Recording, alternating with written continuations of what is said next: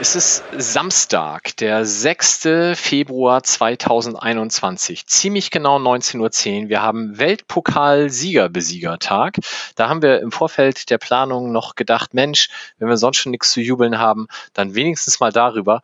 Und dann hat uns seitdem der sportliche Erfolg ja quasi überrollt, möchte ich sagen. Mein Name ist Mike und wir sitzen hier zur 81. Folge des Millern Ton und wir sitzen also hier ist Quatsch, weil ich sitze hier, aber drei weitere Personen sitzen virtuell in der Republik verteilt, Schwerpunkt Großraum Hamburg. Und ich beginne mal mit dem größten Bild, was mich hier anlächelt. Johnny. Hallo. Ich habe mir heute, weil ich in den Baumarkt gefahren bin, auch ein dazu passendes Hemd angezogen. Das sieht leider nicht so. Ich mache mal Licht an, damit ihr es auch seht. Und das macht mich zur zweitbest gekleideten Person hier heute. Und Mike, du bist wie immer nicht Platz eins. Das hatte ich fast befürchtet. Kannst du mir sagen, welche Farbe das ist? Das ist schwer zu erkennen. Es ist so grau. Es ist ein graues Worker-Shirt, damit man das passt auch die graue Fanladen-Jogginghose, die ich dazu habe. Also ich bin heute so richtig. Äh, Anthrazit ist das. Homeoffice. Ich ich suche nachher mal den Link raus, dann können wir können wir das genau machen. Aber ja, das ähm, ich habe heute meinen, weil ich ja wusste, dass wir uns alle auch sehen, tatsächlich mein Homeoffice, Skype, äh, Teams, Zoom Outfit angezogen, obenrum anständig, untenrum leger. Aber immerhin untenrum überhaupt was. Ja, ihr hattet alle ein bisschen Angst, als ich gerade aufgestanden bin. ja, schon. So, aber wir haben schon gehört, wer noch dabei ist. Hallo, Debbie. Hallo. Ja, ich freue mich auch. Ich habe irgendwas an. ist das ein ähm, Neoprenanzug da hinten? Ja, das ist ein Neoprenanzug, sieben Millimeter. Genau. Das ist für, für richtig kalt. Den genau, hat sie aber nicht an, bevor ihr jetzt Habe ich nicht habt. an. Der hängt da, mit dem war ich im äh, Oktober in, im Hohendeicher See bei Hamburg tauchen. Ich habe auch noch einen, fällt mir gerade auf. Entschuldigung. Ja, sehr gut. Aber genau, um Tauchen geht's heute nicht, sondern um Fußball und ich freue mich, dass wir uns sehen und einen tollen Gast haben. genau, toller Gast. Was für ein Stichwort. Es geht nämlich im Gegensatz zu den letzten Sendungen mal nicht mehr nur um Fußball, sondern haben wir haben endlich auch mal wieder einen Gast. Also der letzte war, glaube ich, Gerd. Ist das auch schon zwei oder drei Sendungen her? Und äh, wir haben ja gesagt, solange wir ähm, Corona oder überhaupt die Pandemie haben, lassen wir das mit Gästen aus dem äh, direkten Profisportbereich. Aber umso mehr können wir uns dann natürlich den Fanthemen widmen, nicht, weil wir die freiwillig anstecken würden. Wir treffen uns ja weiterhin digital. Aber wir haben einfach gesagt, äh, Spieler würden wir lieber dann auch mal wieder in Person treffen. Dementsprechend aber haben wir die Chance ergriffen. Es gibt einen Zuwachs im Fanladen. Leider auch mit einem weinenden Auge, weil es gab da vorher auch einen Abgang. Aber den Zugang, den haben wir heute hier zu Gast. Und damit, lange Rede, kurzer Sinn. Hallo, Paul. Hallo, äh, weil ich euren Podcast länger schon verfolge, weiß ich, dass es ein Mode-Podcast ist, auch ein bisschen. Äh, deshalb habe ich mich eine, in ein formschönes, äh, in einen formschönen Zipper aus Italien geschmissen und zwar von der äh, Banda Spiriculata, einer befreundeten Fangruppe meines bescheidenen Fanclubs.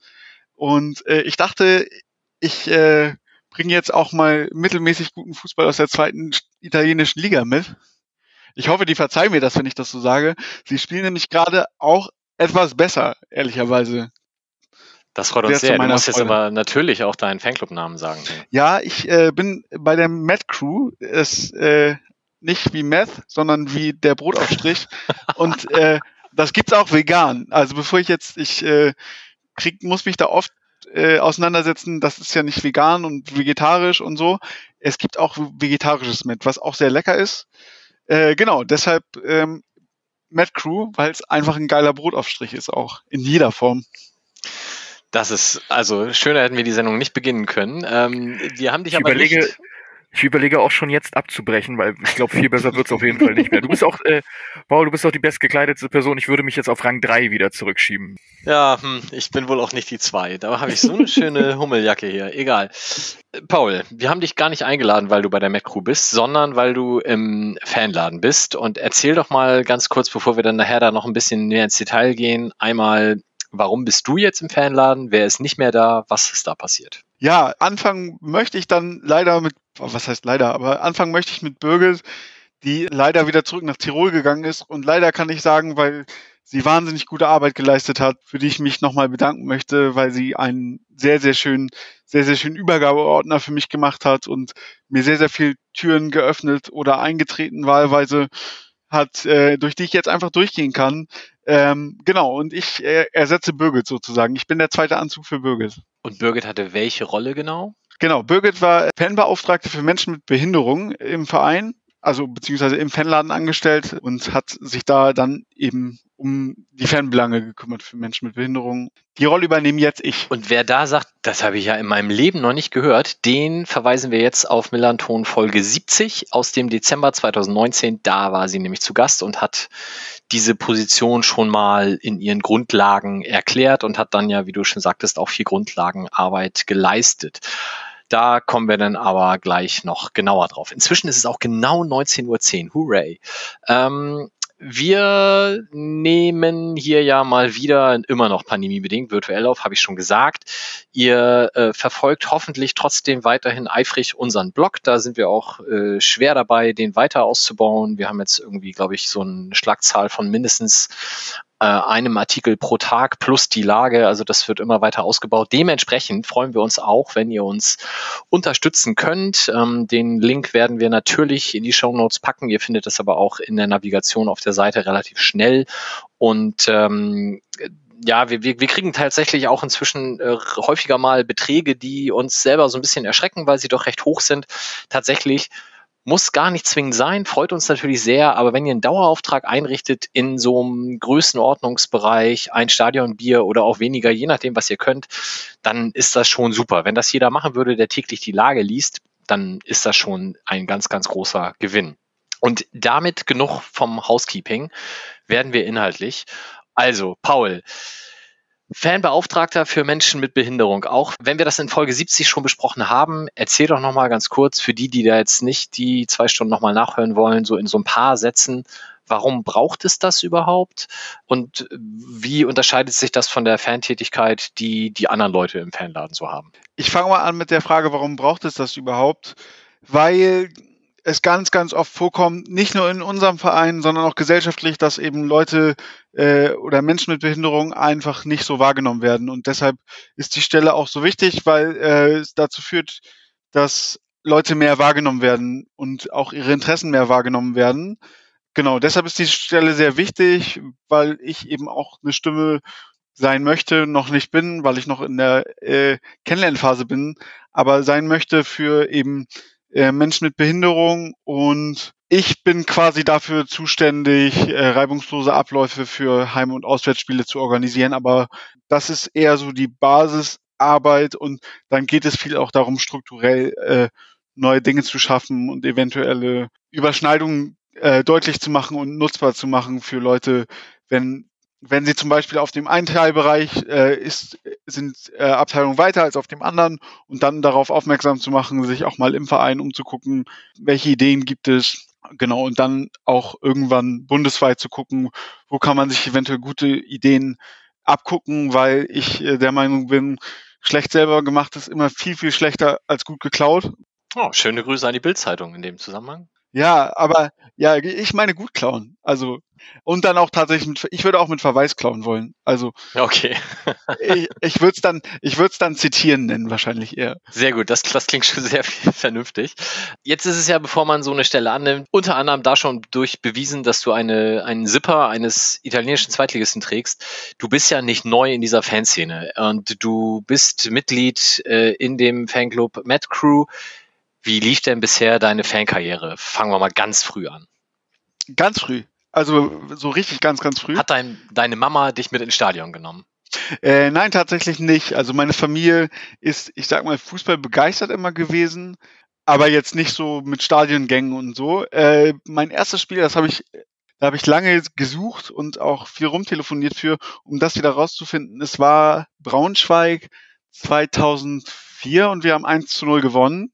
Genau, weil mein Onkel mich mitgenommen hat und irgendwie so, ich äh, komme von einem Dorf in Dithmarschen, das kennt man von der sehr guten Biermarke. Ich weiß, ihr werdet woanders gesponsert, aber auch Dithmarscher möchte ich hier lobend nochmal erwähnen. Weil ich aus Dithmarschen komme, lag es ja irgendwie nahe, entweder Mordor oder halt St. Pauli. Und weil ich relativ schlecht in Urukai bin, bin ich dann halt zu St. Pauli gekommen. Äh, und alle meine Freunde aus diesen, also ja, aus Kindergartentagen haben ähnliche Entwicklungen genommen. Deshalb äh, war irgendwie der, der Schritt zu St. Pauli relativ klein. Schöne Grüße an den Onkel an der Stelle. Ja, genau. Das ist schon mal sehr gut. Wie kommt man dann zum Fanclub? Also wir kennen das alle, aber erzähl's doch nochmal für die Hörerinnen und Hörer. Ja, lustige Geschichte tatsächlich. Ich studiere in Lüneburg, beziehungsweise habe da studiert und ähm, habe einen aus unserem Fanclub getroffen, hm, von dem ich irritiert war, weil er eine Juventus-Jacke über einem St. Pauli-Shirt getragen hat. Ich hoffe, er verzeiht mir, dass ich das jetzt erzähle. Ich war aber gelinde gesagt ein bisschen irritiert, weil ich äh, von Juventus halt andere Dinge gehört habe als eine unbedingte Verbindung mit St. Pauli. Äh, und genau, der, äh, sein Vater ist Juve-Fan, deshalb trägt er diese Jacke. Er ist also entschuldigt. Und der hat ein Foto gemacht im, äh, im Stadion oder im Stadionumfeld, das weiß ich nicht ganz genau, auf dem mein Zwillingsbruder im Hintergrund drauf ist, weil ich noch einen Zwillingsbruder habe, der mir relativ ähnlich sieht. Und dann haben wir uns lange angeschrien, dass ich das gar nicht bin. Und so sind wir ins Gespräch gekommen. Und dann hat er gesagt, er hat eine eigene Fangruppe. Und weil ich auf der Suche nach einer war, habe ich mich dann der angeschlossen. Verrückte Geschichte. Da auf jeden Fall. Wann war das? oh, das müsste jetzt so sechs, sieben Jahre her sein. Hm. Ich habe auch in Lüneburg studiert gegoogelt und da bin ich auf Aufkleber der Mad Crew gekommen von 2000. Äh, ich weiß nicht, ob der Aufkleber von 2012 ist, aber 2012 gegründet wahrscheinlich, ne? Ja, weiß ich gar nicht ganz genau. Ich war nicht bei der Gründung dabei, aber könnte könnte ein guter könnte sein, dass der Zeitraum stimmt oder 2011 oder so irgendwie sowas in der Richtung auf jeden Fall. Auf dem Aufkleber ist auf jeden Fall auch ein äh, Matt Schnitte mit Zwiebelringen drauf, also das. Ja, jetzt weiß ich, welchen du meinst. Wirkt authentisch. Okay. Gut, ja, und dann ähm, ist es natürlich immer noch ein weiter Weg, sich dann irgendwann beim Fanladen auf eine Stelle zu bewerben. Bist du da im Vorfeld schon irgendwie alert gewesen? Wusstest du schon, dass Birgit irgendwie wechselt oder bist du dann wirklich erst mit der Ausschreibung drauf aufmerksam geworden? Ich weiß gar nicht, ob es dafür eine Ausschreibung gab für die, also für die Nachbesetzung Doch, von Bill. Musst du uh. jetzt sagen. bestimmt. Ja, es gab natürlich eine. äh, aber äh, die wahre Geschichte ist, dass ich quasi der zweite Anzug bin, weil Birgit äh, sich, Birgit und ich uns auf die Stelle gleichzeitig beworben haben und der Fanladen sich verständlicherweise für Birgit entschieden hat. Also was heißt verständlicherweise, aber ich kann sehr gut verstehen, dass man sich für Birgit entschieden hat. Und als klar war, dass Birgit äh, eben geht, leider äh, hat mich der Fanladen angerufen und gefragt, ob ich noch Bock hätte. Und äh, da äh, war jetzt irgendwie der Weg, äh, ja zu sagen, sehr, sehr kurz. Deshalb habe ich äh, dann Ja gesagt und bin jetzt im zweiten Anlauf auf diese Stelle gekommen. Das war bei Birgit, wenn ich das richtig im Kopf habe, eine halbe Stelle von der Stunde? Äh, 450. Das sind wie viele Stunden pro Woche? 20? Also ich nee, glaube so 30, 30 Monate. Monat. Ja, okay. Und das ist bei dir jetzt genauso oder? Ja, genau, das ist bei mir genauso. Und ich weiß noch, bei ihr, es waren eher 30 die Woche, wenn sie ehrlich gewesen wäre, was sie so an Arbeitsleistung hatte. Hat sich das jetzt bei dir äh, zumindest in den ersten Wochen schon mal angedeutet, dass du deutlich drunter bleiben darfst, oder? Ja, ich, ich würde mal sagen, dass die ersten Wochen und äh, vielleicht auch Monate in so einer neuen Stelle nie so richtig repräsentativ sind. Aber ich würde sagen, nein. Also, weil ich ja einfach auch viele Leute, äh, mit vielen Leuten telefonieren möchte, um mich äh, bei vielen Leuten neu vorzustellen und weil ich mich eben nicht in so einem fünf Minuten Hi, ich bin Paul, tschüss, danke äh, vorstellen möchte, sondern eben auch einfach, äh, weil ich finde, das gehört dazu, wenn ich Leute vertreten soll und irgendwie ein bisschen mir Einblick verschaffen möchte, dann muss ich denen auch zuhören und dann dauern Telefonate halt auch mal länger und das ist auch gut so, da freue ich mich auch drüber. Aber ich weiß nicht, ihr kennt das wahrscheinlich, jeder, den ich anrufe und jeder hat dann nochmal eine Person, die ich auch noch unbedingt anrufen muss. Und bis jetzt ist es immer so gewesen, ich habe auch dann diese Person noch angerufen und dachte, jetzt ist mal Schluss, weil irgendwer, irgendwer wird doch aufhören, noch eine neue Idee zu haben von Leuten, die ich anrufen kann und sollte. Und sie haben alle immer noch neue Ideen und das ist immer noch sehr, sehr gut. Deshalb äh, telefoniere ich einfach sehr, sehr viel gerade. Und sehr, sehr gerne im Zweifel. Ja, ja auf jeden Fall, genau. ja, an der Stelle schönen Gruß an Bastian vom Babelsberger Inklusionsprojekt. Ähm, die hatten sich nämlich auch gemeldet, als sie gehört haben, wir wollen vielleicht was mit dir machen. Ähm, passte jetzt zeitlich leider nicht so ganz zusammen, aber ähm, das war dann auch jemand, als wir beide telefoniert haben, wo du dann gesagt hast, okay, da werde ich dann bei Gelegenheit auch nochmal anrufen. Genau, du hast mir also auch einen auf die Liste geschrieben. Tut mir sehr leid, ja. Und dann ruft der Millanton auch an und will dich in die Sendung holen. Das ist ja alles grausam. Ja, macht nichts. Okay, ja, wie bist du denn zu der Stelle dahingehend gekommen? Das äh, hast du in irgendeiner Art und Weise das vorher schon beruflich gemacht oder zumindest in irgendeiner Art und Weise dich da anderweitig an, engagiert? Ja, auch da fange ich wieder in meiner Kindheit an, beziehungsweise bei meiner Geburt. Und zwar äh, bin ich mit einer Spastik auf die Welt gekommen. Ähm, und deshalb war so Inklusion und äh, dieses Thema immer für mich präsent, also in, in der einen oder anderen Form mal weniger, mal mehr. Äh, genau, dann habe ich, äh, ich fange ja, hole jetzt richtig groß aus. Wir haben Zeit. Dann habe ich nach meinem Abitur habe ich dann ein FSJ in einer Kita in Kiel gemacht, die inklusiv gewesen ist. Und da habe ich dann gemerkt, dass ich bei den Menschen oder den Personen sehr, sehr gut ankomme, weil ich, glaube ich, einfach ein anderes Verständnis ähm, für Menschen mit Behinderung habe, weil ich eben selbst verstehen kann und, oder beziehungsweise in, in gewissen, in einem gewissen Rahmen nachvollziehen kann, wie es den Leuten geht. Äh, genau, und dann habe ich nach äh, dem FSJ mir überlegt, entweder studiere ich soziale Arbeit oder Politikwissenschaft. Und ich habe mich für das weniger, weniger gut bezahlte entschieden und dann ein Politikwissenschaftsstudium angefangen, ja, was ich, äh, genau, wo ich gerade in den Endzügen bin und habe mich dann während meines Studiums eben viel mit Inklusion, also der strukturellen, theoretischen äh, Grundlage von Inklusion auseinandergesetzt, fand es dann sehr, sehr spannend oder finde es einfach spannend, also weil die, die Gesellschaftsidee von, von Inklusion für mich einfach äh, sehr, sehr großartig ist.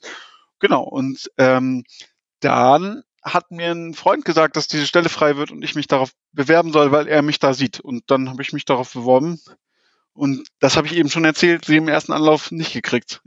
Aber jetzt mit einem Jahr Verzögerung, ja. Genau. Debbie, also ist das praktisch so, dass du hauptberuflich studierst und das sozusagen dein Studentenjob jetzt ist oder hast du noch einen anderen Job, der in die Richtung geht? Nee, ich habe noch einen anderen Job. Also ah. weil, weil ich mein, meine Bachelorarbeit mehr oder weniger fertig habe. Ich muss mich, streite mich noch ein bisschen um meine Fragestellung, weil ich theoretisch nicht so, also ich kann wissenschaftlich nicht so richtig arbeiten. Ich bin eher so der praktische Typ. Genau, aber ich arbeite hauptberuflich in einer Werbeagentur. Ah, okay. Ähm, Was ganz anderes. ist was ganz anderes, aber auch spannend, weil es eben auch irgendwie mit, mit Menschen ist, also auch wenn es nicht meine Haupttätigkeit ist, aber einfach ein anderes Umfeld, als, als man bei St. Pauli gewohnt ist und auch andere Herangehensweise an, an bestimmte Themen. Und das ist für mich auch irgendwie spannend. Und viele nette Leute, die ich da habe, die ganz anders ticken, als man jetzt im St. Pauli-Kosmos tickt. Das klingt ja so, als wäre das jetzt auch ziemlich viel, ziemlich zeitintensiv, weil ich bei Birgit noch so in Erinnerung hatte, dass es auch alles ziemlich zeitintensiv war. Also das ist ja dann schon ganz schön viel, was du dir dann so aufgebrummt hast. Ja, aber gen genau, also das, das klingt so und das ist tatsächlich, glaube ich, auch so, dass ich relativ viel telefoniere und relativ viel mache, aber das ist, ist momentan so, dass ich einfach jeden Job sehr gerne mache, auch mein, mein Haupt Beruf, äh, den mache ich sehr gerne. Deshalb ist das alles nicht so wirklich viel Arbeit und dass ich jetzt bei St. Pauli im Fanladen arbeiten darf, ist für mich einfach ein großer Gewinn und deshalb nicht so richtig mit Arbeitszeit verbunden, weil ich glaube, ja, also jeder, der sich irgendwie engagiert, der, äh, der macht das ja freiwillig und sehr, sehr gerne. Und äh, ich habe jetzt, ich werde dafür auch noch bezahlt. Verrückt. Mega gut. Ah, ja. Ja, ich glaube, das würden wir alle gerne. Ähm, aber gut. Ach, du nicht, Mike? Also immer noch nicht. Nee, auch das, obwohl das mit dem Unterstützen ganz gut anläuft, aber ich mache das hier immer noch für lau. Okay, ja. Ähm, erzähl doch, das habe ich vorhin vergessen. Wo bist du denn im Stadion normalerweise, bevor du diesen tollen Job, der dich jetzt auch noch für umsonst da reinbringt, angenommen hast? Ja, ich bin in der Südkurve tatsächlich. Seit, seit Anfang meines Studiums habe ich eine äh, Saisonkarte in der Süd. Äh, genau, und da bin ich eigentlich jedes Heimspiel gewesen. Damals. Okay. damals, als, damals, als es noch ging. Eieiei. Ja, jetzt hast du den neuen Job und wie du schon sagtest, da ist äh, eine der Hauptaufgaben natürlich Organisation von Heim- und Auswärtsspielen. Ja, geil. Ist ja eine laue Nummer momentan. Wie, also auf der einen Seite ganz schön, aber auf der anderen Seite natürlich die Möglichkeit, die ganzen Kontakte, die du in dem Job ja eigentlich bräuchtest und die du jetzt herstellen möchtest, kannst du ja auf die Art und Weise gar nicht jetzt äh, an den Laden bringen und mal anstoßen. Wie, wie machst du das? Momentan telefoniere ich einfach sehr, sehr viel. Ich äh, bin gerade dabei zu telefonieren mit Leuten, die äh, eben wie zum Beispiel Wolf, mit dem habe ich telefoniert äh, und ähm, mit anderen wichtigen Leuten, die mir dann eben gesagt werden. Wie gesagt, ich führe diese Liste und äh, sie wird immer länger und länger, äh, was tatsächlich ein bisschen schade ist, weil ein Telefonat, auch wenn ich lange telefoniere, natürlich nur die Hälfte oder beziehungsweise nicht mal die Hälfte von, von dem transportieren kann, äh, von dem, was man eben in einem persönlichen Gespräch und vielleicht im Stadion eben äh, an ja, Nähe oder beziehungsweise an Kennenlernen generieren kann in viel kürzerer Zeit. Deshalb telefoniere ich gerade viel. Ähm, genau, und ich weiß nicht, da kommen wir wahrscheinlich später nochmal drauf. Ich habe ja auch äh, zu, zu Beginn meiner Amtszeit äh, mit vielen, wegen vieler anderer Dinge telefoniert und deshalb sehr oft dieselben Leute angerufen. Okay, das machen wir gleich noch genauer. Ähm, die Kontakte in die Fanszene aufzubauen, ähm, ist ja die eine Geschichte. Du wirst ja wahrscheinlich aber auch viele Kontakte innerhalb des Vereins zu Mitarbeitern und so aufbauen müssen, dürfen, wie auch immer. Kannst du das denn vor Ort machen oder ist, ist das auch alles per Telefon? Nee, bis, also bis jetzt habe ich äh, viel mit Reik telefoniert. Ich glaube, das funktioniert aber auch ganz gut, weil also Reik ist mein Hauptansprechpartner äh, im Verein. Das ist der Inklusionsbeauftragte von St. Pauli. Den, mit dem telefoniere ich viel. Das funktioniert sehr gut. Klar, ich würde mich auch freuen, irgendwann mal einen Kaffee mit dem trinken zu gehen, aber das, äh, das habe ich mir einfach für später aufgeschrieben. Und ich glaube, es wäre viel schwieriger gewesen, hätte ich die Stelle Anfang März letzten Jahres angefangen.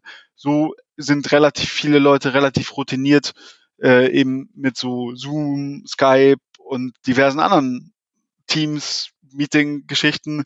Und was ich dazu sagen kann, Sven äh, Brooks, den habe ich auch getroffen.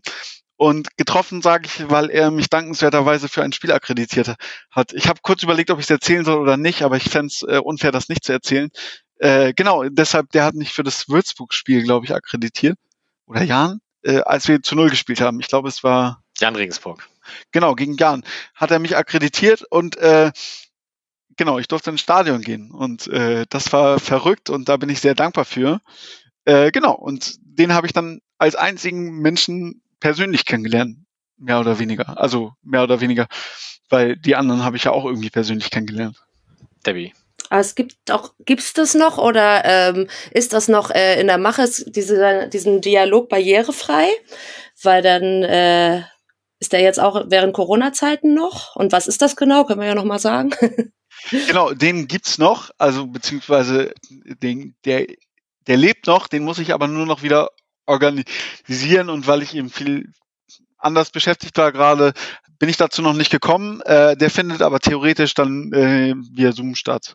Äh, genau, und das ist eigentlich ist eine Art Netzwerktreffen, wo eben bestimmte Dinge aus dem Verein und oder Leute aus dem Verein eingeladen werden, um sich dann vorzustellen. Also einfach auch um zusammenzukommen. Und genau, den nächste, das kann ich schon verraten, da geht es nur um mich, weil ich sehr gerne im Mittelpunkt stehe. Nein, äh, weil ich das Gefühl habe, dass die Leute äh, mich kennenlernen müssen, weil sie und darauf bin ich angewiesen, sie müssen mich anrufen, wenn irgendwas nicht gut läuft oder beziehungsweise sie müssen müssen mit mir in Kontakt kommen und äh, deshalb soll es das nächste Mal nur um mich gehen, damit äh, möglichst viele Leute wenig Angst haben, mir irgendwelche Dinge auf den Tisch zu schmeißen oder mich anzurufen oder was auch immer, weil ich darauf eben angewiesen bin, Leu äh, die Vorgehensweise oder auch die Probleme von Leuten zu kennen, um sie gut zu vertreten. Und das dann per Zoom-Konferenz. Ja, genau, genau. Hast du dafür schon einen Termin oder? Nee, nee, so. da, also da bin ich noch in der Findungsphase. Johnny. Ich glaube, das ist das ist so auch ein Learning oder was man mitgenommen hat, ist einfach, dass du als Einzelperson oder als Ansprechpartner halt wesentlich sichtbarer sein musst. Das hat ja, mit, hat ja vorher mit Birgit schon gut geklappt. Und ja. ich glaube, das ist der richtige Weg, den ihr da geht. Und, und das finde ich, finde ich auch sehr, sehr gut. Also das, in meinem vor Birgit hat das so, ich will nicht sagen nebenbei gelaufen oder sowas, aber es war außer den handelnden oder den betroffenen Personen halt keinem, keinem so richtig bekannt. Und ich finde es gut, dass das jetzt ein bisschen mehr in den Mittelpunkt rückt und auch in die Öffentlichkeit rückt. Das äh, Lob und Anerkennung dafür. Danke. So, und die letzte Personengruppe, die du natürlich kennenlernen musst, sind ja die Fanladen-Kolleginnen und Kollegen. Die kanntest du im Zweifel natürlich schon aus der Fankarriere heraus, aber habt ihr denn jetzt noch Treffen? Also Sven und Justus haben gleich gesagt, nee, wenn der Paul da ist, dann kommen wir nicht. Also ja, nee, Sven, äh, Sven und Justus müssen jetzt, müssen mit mir vorliegen nehmen. Das, äh, genau, wir haben uns, äh, treffen uns ab und zu mal bei Zoom, äh, genau, aber ich kenne die ja aus meiner Karriere bereits, beziehungsweise sie kennen mich, sie mussten sich ja um mich kümmern. Äh, deshalb, okay. äh, so, so ist jetzt nicht so, dass ich mit Unbekannten anfange zu arbeiten. Das ist doch schon mal sehr gut. So, und jetzt hast du schon angedeutet eben, etwas äh, nebulös. Du hast ja, also wenn wir uns kurz dran erinnern, ähm, wie Birgit angefangen hat, da war es ja so, dass sie da auch durchaus gegen Widerstände in den eigenen Reihen kämpfen musste, weil äh, das Auseinandergehen des vorherigen Fanbeauftragten mit dem Verein halt wirklich einfach sehr unschön war, warum auch immer, das kann man, glaube ich, so festhalten. Und ähm, da hatte sie natürlich schon mal einen schwierigen Start. Den hattest du in dem Sinne nicht, dass du dagegen interne Dinge irgendwie ankämpfen musstest, aber trotzdem gab es gleich was zu tun. Erzähl. Ja, und zwar ähm, gab es zum Würzburg-Spiel ähm, oder soll es zum Würzburg-Spiel unangenehme Äußerungen beziehungsweise ja despektierliche Äußerungen von äh, von Leuten aus dem Verein gegeben haben und das hat sehr viele Leute äh, äh, haben sich da zu Recht angegriffen gef gefühlt und genau, da habe ich halt viel telefoniert, weil ähm, ich, ich will eigentlich das, das den genauen Wortlaut auch nicht wiederholen, weil ich nicht mehr möchte, dass er im Sprachgebrauch stattfindet. Genau, und deshalb äh, mache ich das auch nicht. Aber die, ähm, genau, da haben sich viele Leute einfach angegriffen gefühlt, zu Recht, und äh, haben dann eben auch äh, viel Kritik geäußert. Und in meiner Funktion habe ich die eben versucht zu vertreten und auch äh, Kritik deutlich zu, zu machen. Und ich kann sagen, dass ich äh, jetzt mit dem Verein zusammen ähm, arbeiten wir gerade an Lösungen und ich ähm, so unzufrieden ich mit der mit dem Vorgehen war, wie es nach dem Vorfall jetzt ist, so sehr glaube ich oder gehe ich davon aus, dass der Verein daraus gelernt hat und so nicht nochmal äh, damit umgehen wird, weil, und da ist der Verein auch nicht alleine, sondern es ist ein gesellschaftliches Problem, ähm, was ja mit der Stelle auch angegriffen werden soll, die das Bewusstsein für Menschen mit Behinderung eben noch nicht so stattfindet. Deshalb würde ich in dem Sinne dem Verein auch keinen Vorwurf machen, weil man kann nur aus Fehlern lernen, wenn man sie mal gemacht hat. So unschön das ist, dass das passiert ist. Ich äh, gehe da aber sehr positiv raus, weil das Jahr 2021 ein sehr großartiges wird. Ähm, sage ich jetzt einfach mal, äh, dass der Verein daraus gelernt hat und äh, damit in Zukunft anders umgehen wird. Und ähm, genau, da, da bin ich sehr hoffnungsfroh. Und äh, was ich noch sagen kann, ich finde, es ist durchaus auch problematisch, immer zu sagen, ihr, ihr, ihr. Und ähm, die nächste Aufgabe ist zu gucken, wie können wir selbst damit umgehen. Und ich meine, wir waren alle mal im Stadion und das ist alles irgendwie äh, ja auch logisch, wenn es mal heiß hergeht und St. Pauli gerade noch so irgendwie hinten liegt und der Schiedsrichter eine Fehlentscheidung trifft, dann sind wir alle diskriminierend. Und da schließe ich mich auch mit ein. Äh, meine Sprache ist dann auch nicht mehr sauber. Und weil ich das ein bisschen angehen möchte, überlege ich oder bin ich gerade auf der Suche nach jemandem, der dazu sprechen kann, weil, ähm, wie gesagt, wir alle und ähm, ob das jetzt irgendwie jemand aus der Südkurve oder aus der Gegengrade oder aus der Nord oder von der Haupttribüne, alle sprechen diskriminierend. Und es geht auch für mich primär gar nicht darum, dass, äh, dass das aufhören muss. Das ist das, das Endergebnis, was dastehen muss. Aber es geht darum, wie gehe ich damit um, wenn es mir selbst rausgerutscht ist. Und äh, genau, weil das ihr müsst, ihr müsst einfach für mich ein falscher Ansatz ist, möchte ich äh, eben die Fanszene darauf aufmerksam machen, dass es solche Probleme auch bei uns gibt oder beziehungsweise in der Fanszene gibt und äh, dass sich da auseinandergesetzt wird mit der eigenen Sprache, um dann positiv auf andere wirken zu können und sie darauf aufmerksam machen zu können, was genau falsch gelaufen ist und es besser zu erklären. Sehr gut. Ich, ich würde ganz gern, weil wir ähm, viele Hörer und Hörerinnen auch haben, die nicht den FC St. Pauli so ganz täglich äh, verfolgen, einmal kurz sagen, es war halt ein Ausruf von Andreas Bornemann in Richtung Trainerbank der Würzburger, ähm, der nicht okay war. Das hat er auch, glaube ich, eingesehen und das wurde im Nachhinein dann noch aufgearbeitet und den Prozess, den begleitest du weiter. Da brauchen wir auch nicht ins Detail gehen, aber das kurz zur Erklärung. Und, und so ein Vortrag oder wie auch immer du das jetzt meinst, äh, könnte man dann auch zum Beispiel als äh, Episode für den Dialog barrierefrei machen oder wie stellst du dir das vor? Oder bist du da noch nicht so weit im Detail? Also ich habe darüber nachgedacht, ich finde es aber nicht so, also ich finde es nicht richtig, das im Dialog barrierefrei anzusiedeln ähm, weil ich glaube, dass da das Problem ja schon bekannt ist, weil ähm, und weil eben die meisten, äh, die zum Dialog barrierefrei regelmäßig kommen, eben von Diskriminierung betroffen sind. Deshalb glaube ich nicht, dass es, äh, dass sie die ersten sind, die man darauf bewusst äh, oder darauf hinweisen muss. Äh, klar wird es auch bei den Personen äh, diskriminierende Sprache geben, aber ich würde es gerne übergreifend für äh, im Rahmen vom Fanladen organisieren, weil ich glaube, jeder kann, jeder und jede kann davon profitieren, sich mal mit sich selbst auseinanderzusetzen und mit der eigenen Sprache. Genau. Aber ich bin gerade erst in der Findungsphase. Ich habe so ein, zwei ähm, Menschen, die dazu reden, die ich jetzt äh, mir angeguckt habe und also es ist noch sehr, sehr grob, weil mir die Idee erst in den letzten Wochen gekommen ist. Aber genau, ich bin da auf jeden Fall dran und ich würde mich freuen, wenn das dann rege, äh, wenn da rege Teil daran genommen wird, weil wir alle noch was lernen können. Und das ist ja ein Prozess, den wir alle irgendwie noch gehen müssen. Ja, auf jeden Fall. Jetzt hast du zwischendurch etwas gesagt, äh, das war fast so ein bisschen entschuldigend, dass Sven Brooks dich mit ins Stadion genommen hat. Also brauchst du überhaupt nicht dich für entschuldigen. Da gehen ganz andere Leute offensichtlich momentan ins Stadion, äh, sei es aus Sponsorensicht oder was auch immer. Ähm, also ich durfte ja auch ein Heimspiel schon sehen, auch ein Auswärtsspiel aufgrund der AFM-Radiotätigkeit. Ähm, natürlich hat man da immer so ein bisschen ein schlechtes Gewissen gegenüber denen, die halt nicht rein dürfen.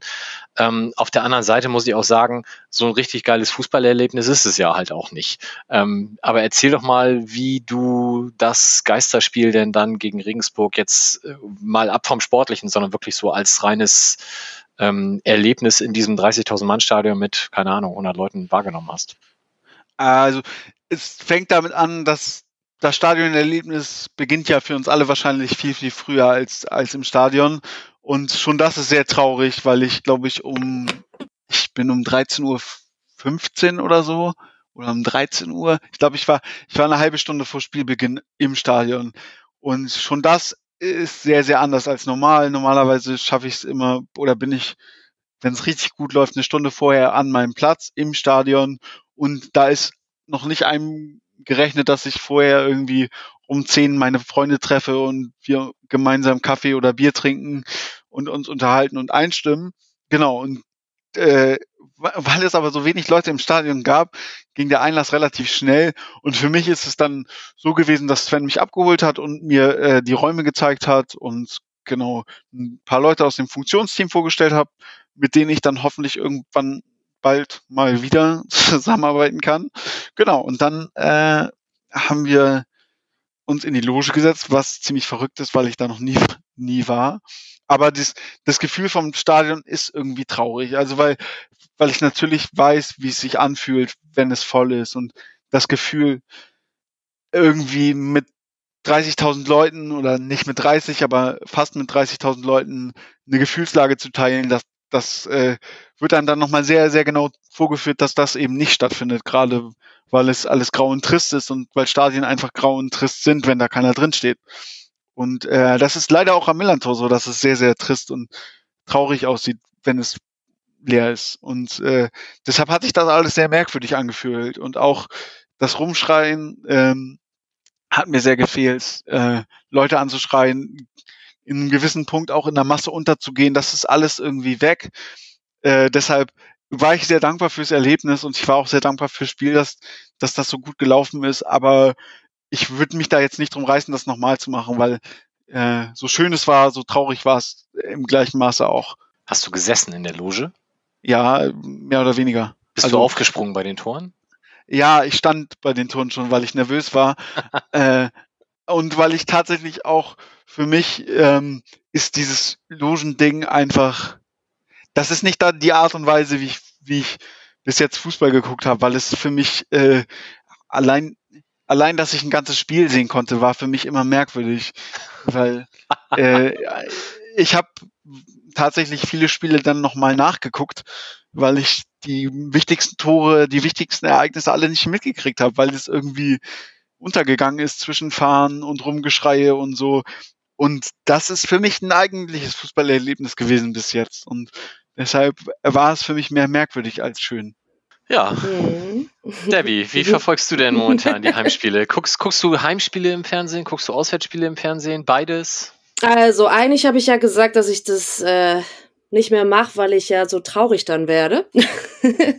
ähm, also ich kann das ja schon nicht, wenn ich äh, normaler unter normalen Umständen ähm, nicht auswärts mitfahren kann und dann ein Spiel mir angucken muss am Fernseher, dann finde ich das total schlimm, weil ich nicht dabei sein kann. Und so ist es ja immer so.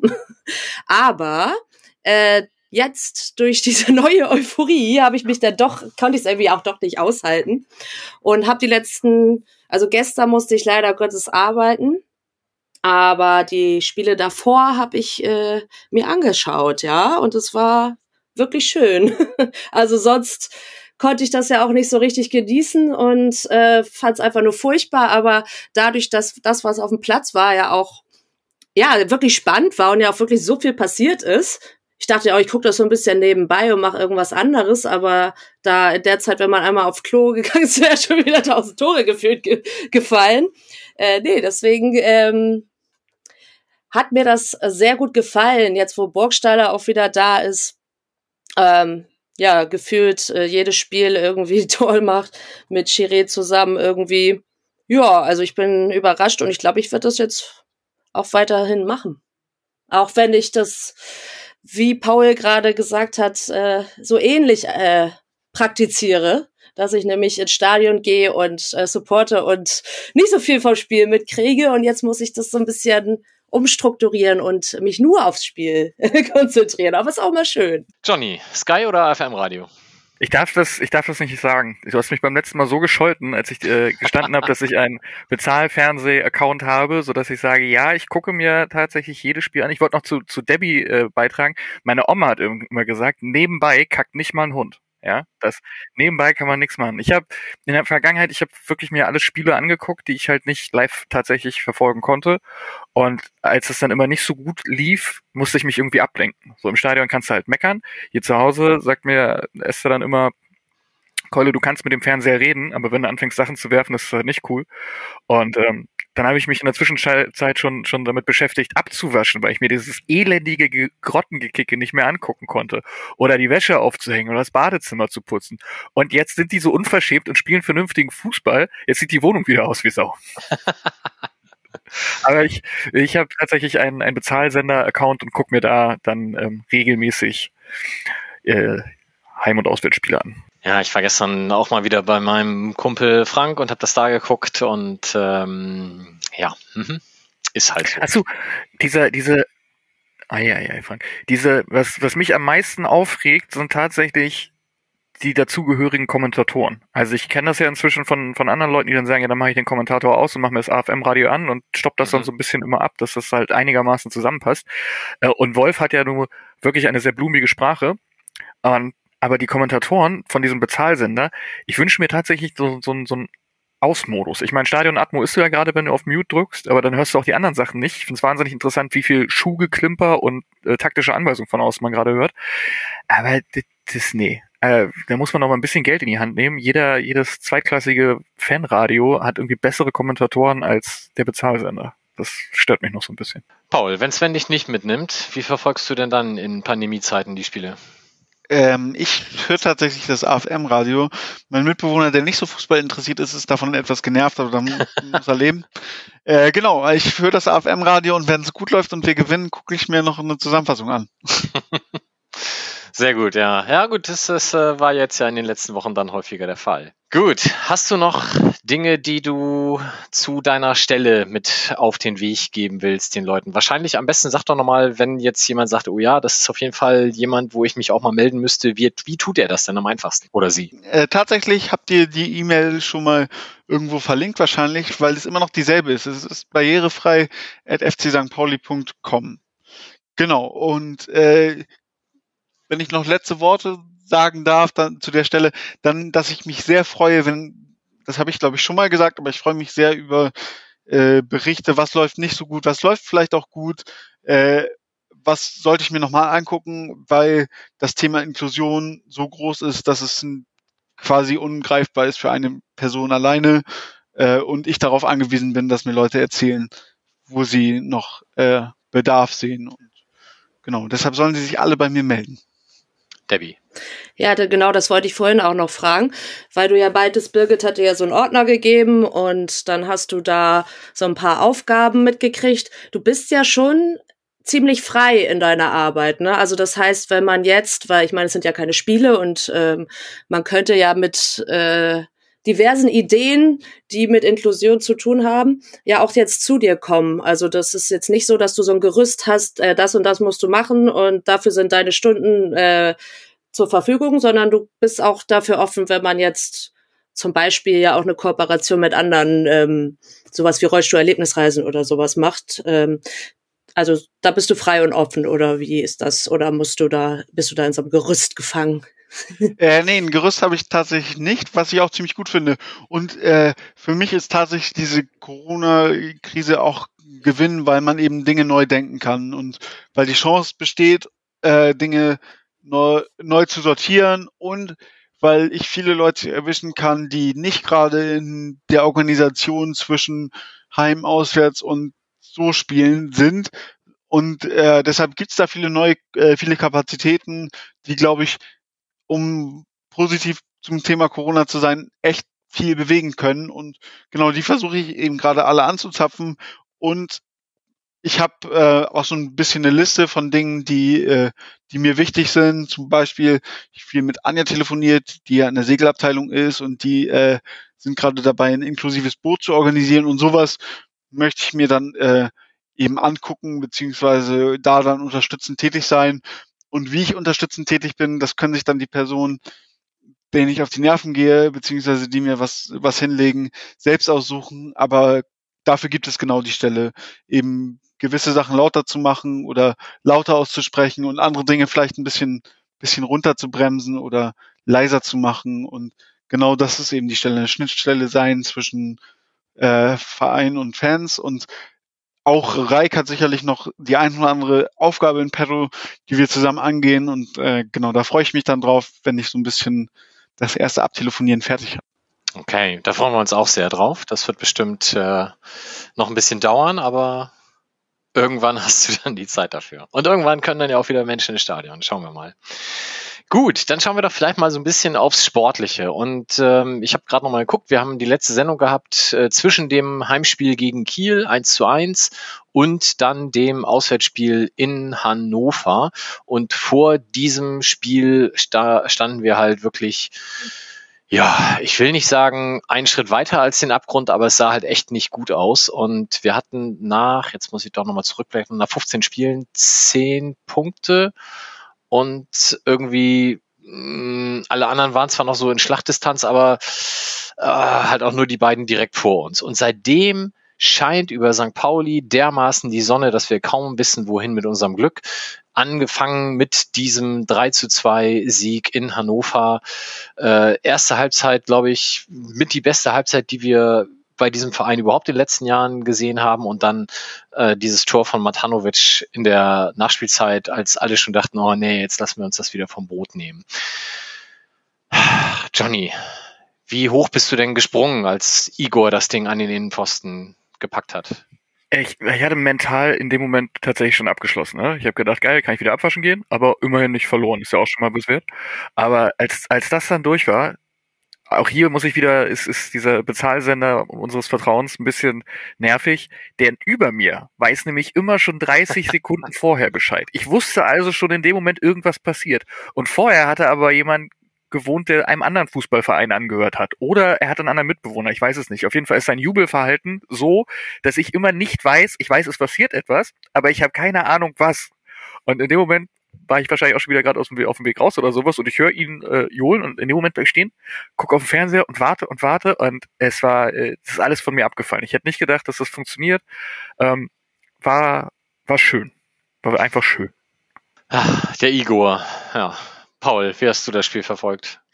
Äh, auch wieder im, äh, im AFM-Radio und ich. Da war Wolf alleine, ne, bei dem Spiel, glaube ich. Ich glaube schon, ja, ich glaube schon. Und ich muss auch sagen, ich war mit dem 2-2 sehr zufrieden.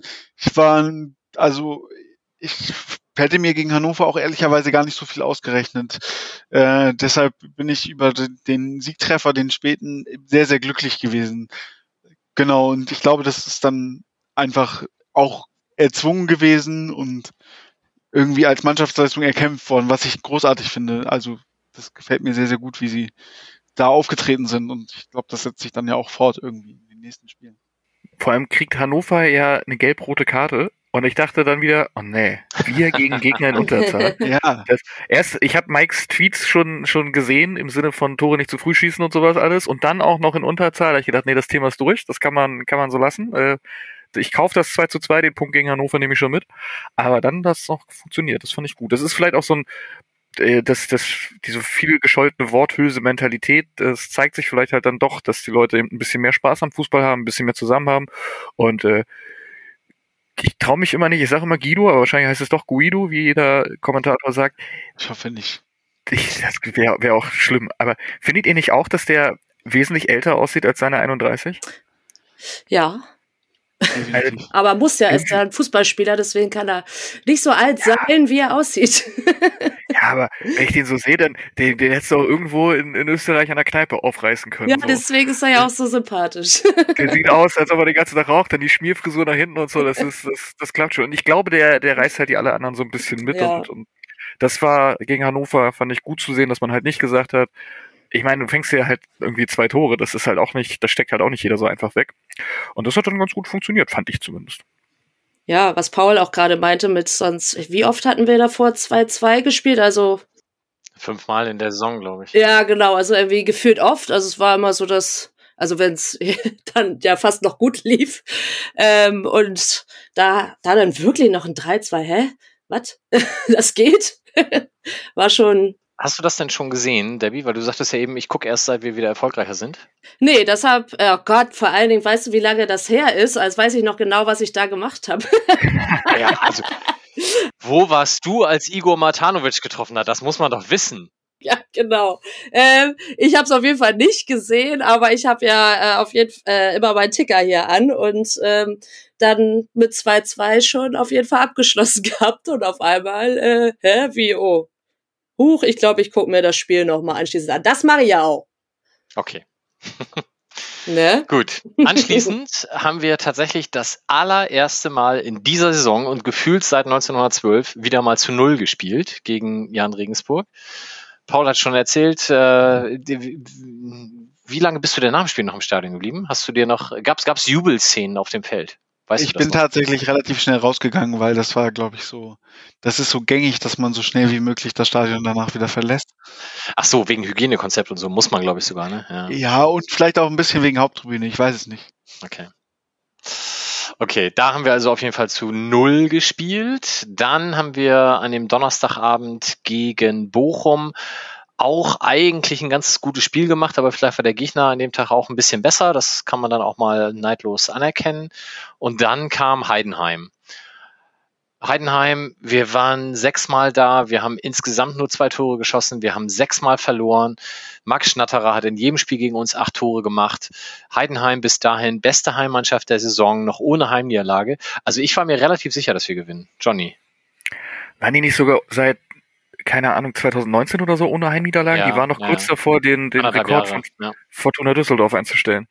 Ja, ich war in meinem Leben zweimal in Heidenheim und ich muss zugeben, dass ich da in erster, beim ersten Mal war ich nur da, weil ein Bus gefahren ist oder ich mit Gerd zusammen, ich glaube, ich bin mit Gerd zusammen mit dem Zug gefahren, weil der irgendwie so ein günstiges Lidl-Ticket über hatte.